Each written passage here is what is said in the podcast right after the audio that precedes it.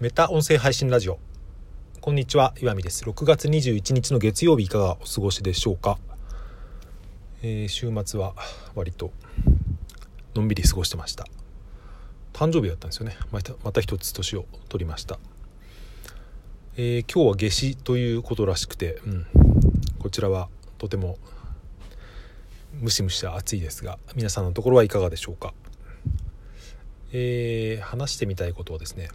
まあ、ブログを久々に書いて思ったことみたいなですね、まあ、雑談みたいな話をしてみようかなと思います、まあ、一応結論みたいのはもうあるんですけどやっぱりこういうなんか思考にですね結論ありきの喋り方に最近なってるなと良くも悪くも何、うん、て言うかですねツリー型の、うん、見出しを考えてから本文を書くみたいなですねブログ思考に最近なってるなという感じなんですけどまあ、えー、結論は何かというとですね、うん、なんかそういう文章でも音声でも、うん、動線を考えるのがですね対局を見極めて動線を考える作業が一番楽しいなっていうことに気づいたみたいな話なんですけど、えー、まあ、最近、まあ、ブログブログって言ってますけど、まあ、あんまり書いてなくてですね、うん、特に今月は割とそういうの休もうと思ってですね発信活動を結構サボっていたんですけど、うん、今日と明日はですね Amazon プライムデーなんですよ。まあ知ってる方も多いと思うしいろいろ使うと思うんですけど使う方は。うん。まあ僕は割とブログでそういう Amazon 系のっていうか、うん、タブレットとかああいうアレクサ端末とかを紹介してるんで、まあ、何もしなくてもこのこの時期はですねまあそのクリックが増えて多少は収益が出たりするのでいいんですけど、うん、あのー、まあ画面付きのですねエコーショー5って僕家でも使ってるんですけどこれが今多分普段8000ぐらいなのが50%オフで4000になってるんですよね、うん。ま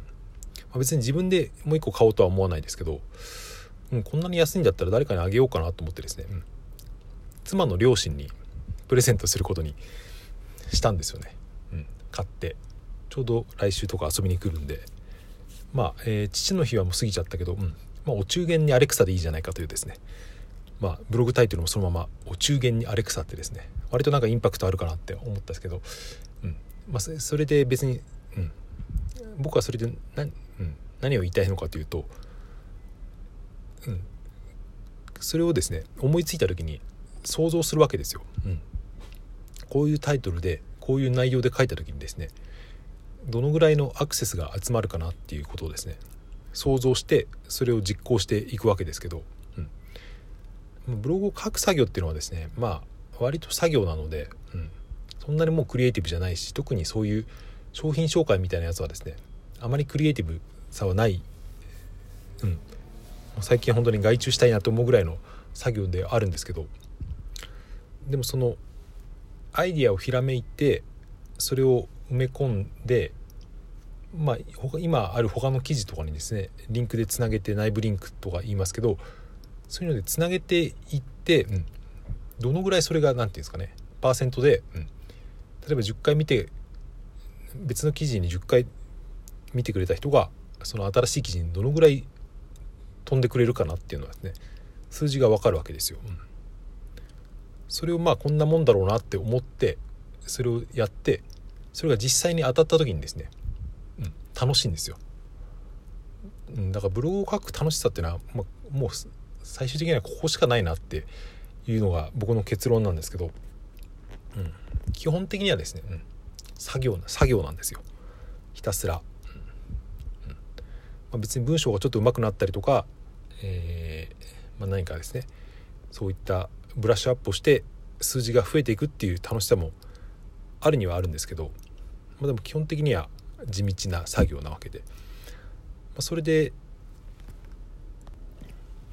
どこに楽しみを見出していくかっていうとやっ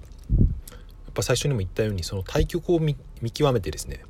そういう経路を自分で頭の中で考えてそれを何て言うかですね確かめてみるっていうか言ってみればこれはまあ言い方があんまり良くないかもしれないですけど罠を仕掛けてどのぐらいの獲物が引っかかるかっていうのをですねいうなんか狩人とかそういう釣りみたいなのに似てるんじゃないかなと思ったんですよね。うん、で僕の偏見かもしれませんけどこういうのに喜びを感じるのはなんか男性の方が多い気がしてもしかしたらこれ本能的なものがあるのかなっていう、うん、そういう罠を仕掛けてですねその獲物が引っかかると獲物がかかるとドーパミンが出るような多分脳内の仕組みがですね僕にはあると思うんですよね。僕にもというか、うん。うん、でもそういうことを多めにやっていくとまあいいんじゃないかと思ったりとか。まあそれで結果から言うとですね、うん、昨日の夜記事をアップして3,000文字ぐらいの記事がですね割と全部ああの写真とかいろいろ見出しとか全部込みで2時間ぐらいで書けたので、うん、僕にしてはいいペースだなと。やっぱ音声配信やってるとですねあんまり普段文章を書かなくても文章を組み立てる何て言うか筋力みたいのは衰えないというか鍛えられていくのでいい面だなと思ったりしましたが、まあ、それはそれとして、うん、まあ新しい記事だから検索は狙えないんですけどでも他の記事からの流入リンク貼ってそこで狙うので関連記事に貼ってですね。うん、普通に今の時点でお昼の時点でまあ割と数十十いくつとかですねあったのでまあしょぼいもんなんですけど、うん、収益も今のところほぼ出てないんですけどでもその経路を頭の中で想像してそれを実行して、うん、それが当たったっていうですね、まあ、割と数字的にもまあこんなもんだなっていう当たったので僕的には満足をしているわけなんですけど、うんまあ、こういうことをですね多分、うん、これは機械には、まあ、できるのかもしれないですけどこういうのが人間の考える仕事なんじゃないかなって思ったりとかそんな話です。はいえー、好きな漫画の話を いきなりですけどするんですけど田島列島さんっていう方がですね書いた「子供は分かってあげない」っていうあの2巻完結のですねまあ、えー、漫画があってですね何かで知って、うん、Kindle で読んだらすごく面白くてですね、うん、僕も好きだったし、まあ、妻も結構面白くて何回も読んだような面白い漫画があるんですけどそれが最近映画化するっていうのがですねニュースに出てたんですよね。うん、あの上白石なんとかさんっていう多分あれはですね「君の名はの」えー、声優の方とあと、えー、その行方不明になったお父さん役がいるんですけど、まあ、それに豊川悦司さんがなったりとかですね。なかなか興味深いキャスティングで8月に公開って言ってたから、うん、機会があればですね、まあ、映画館は行けなくても何かで見てみたいなと思ったりとか。そうそれでそれが僕のですねあの Google ディスカバーってあの